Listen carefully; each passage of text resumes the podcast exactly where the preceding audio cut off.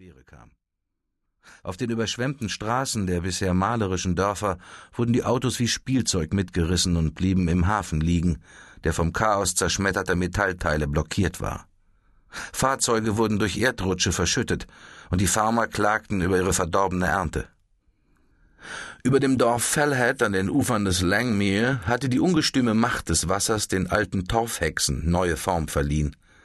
Und als es langsam Herbst wurde, gab die Erde nach und nach eines ihrer wohlgehüteten Geheimnisse preis. Aus der Ferne sah es wie ein faltiges Stück Zeltplane mit braunen Flecken vom brackigen Moorwasser aus. Auf den ersten Blick schien es unbedeutend, nur Abfall, der an die Oberfläche gekommen war. Aber wenn man genauer hinsah, war es etwas, das einen schaudern ließ, das weit über die Jahrhunderte zurückreichte und viel dramatischere Veränderungen mit sich bringen sollte als das Wetter. So wie es in diesem Sommer regnete, es hätte dir das Herz gebrochen. Die Wassermassen zerbarsten und schossen über die Blechdächer trostloser Bahnhöfe. Und ich saß da und wartete auf Züge, die Füße in einer trüben Pfütze, im Kopf nichts als Leere und Regen, und dachte an dich, so viele Meilen entfernt von mir, unter der griechischen Sonne, wo niemals Regen fällt. Jane Gresham starrte auf das, was sie geschrieben hatte, hinunter und strich es dann mit einem ungeduldigen Federstrich so heftig durch, dass das Papier zerriss. Dieser scheiß Jake, dachte sie wütend. Sie war doch erwachsen, kein verliebter Teenager. Und pseudolyrische Ergüsse waren etwas, das sie schon seit Jahren hinter sich haben sollte. Gemeiner Kerl, sagte sie laut, zerknüllte das Blatt und warf es in den Papierkorb. Er verdiente es nicht, dass sie sich seinetwegen den Kopf zerbrach. Und genauso wenig hatte er den ihr so vertrauten Schmerz verdient, der sie bei dem Gedanken an ihn ergriff.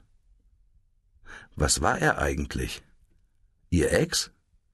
Ihr ehemaliger Liebhaber? Ihr zeitweilig nicht verfügbarer Lover? Wer wusste das? Sie jedenfalls nicht. Und sie hatte wirklich Zweifel daran, dass er nach einer Woche überhaupt noch einen Gedanken an sie verschwenden würde. Sie nahm das Buch, das sie hatte lesen wollen, bevor Jake Hartnell sie abgelenkt hatte. Aber sie brauchte nur ein paar Minuten, bis ihr klar wurde, wie weit sie in Gedanken davon entfernt war. Ärgerlich über sich selbst schlug sie heftig das Buch zu. Wordsworth Briefe von 1807 würden eben warten müssen.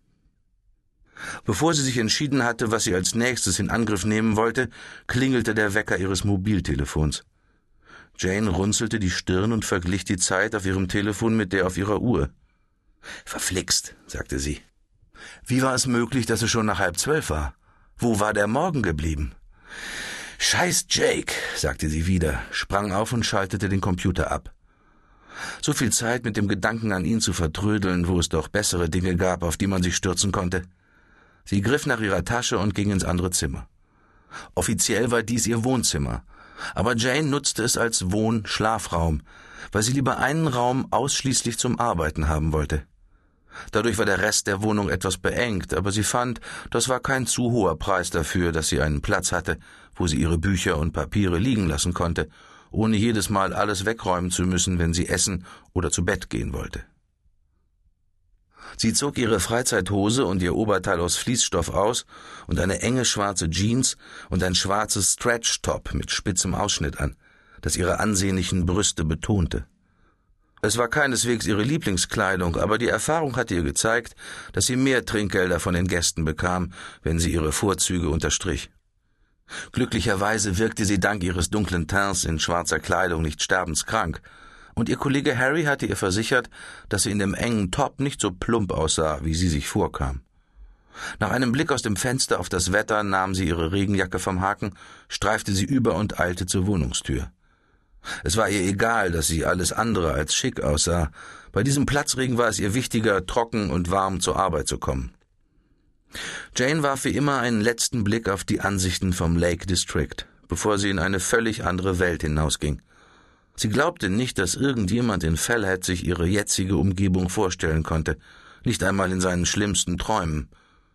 Als sie ihrer Mutter gesagt hatte, dass ihr eine Sozialwohnung in der Marshpool Farm Siedlung zugeteilt worden sei, hatte Judy Gresham gestrahlt. Das ist aber schön, Schatz, sagte sie. Ich wusste gar nicht, dass es in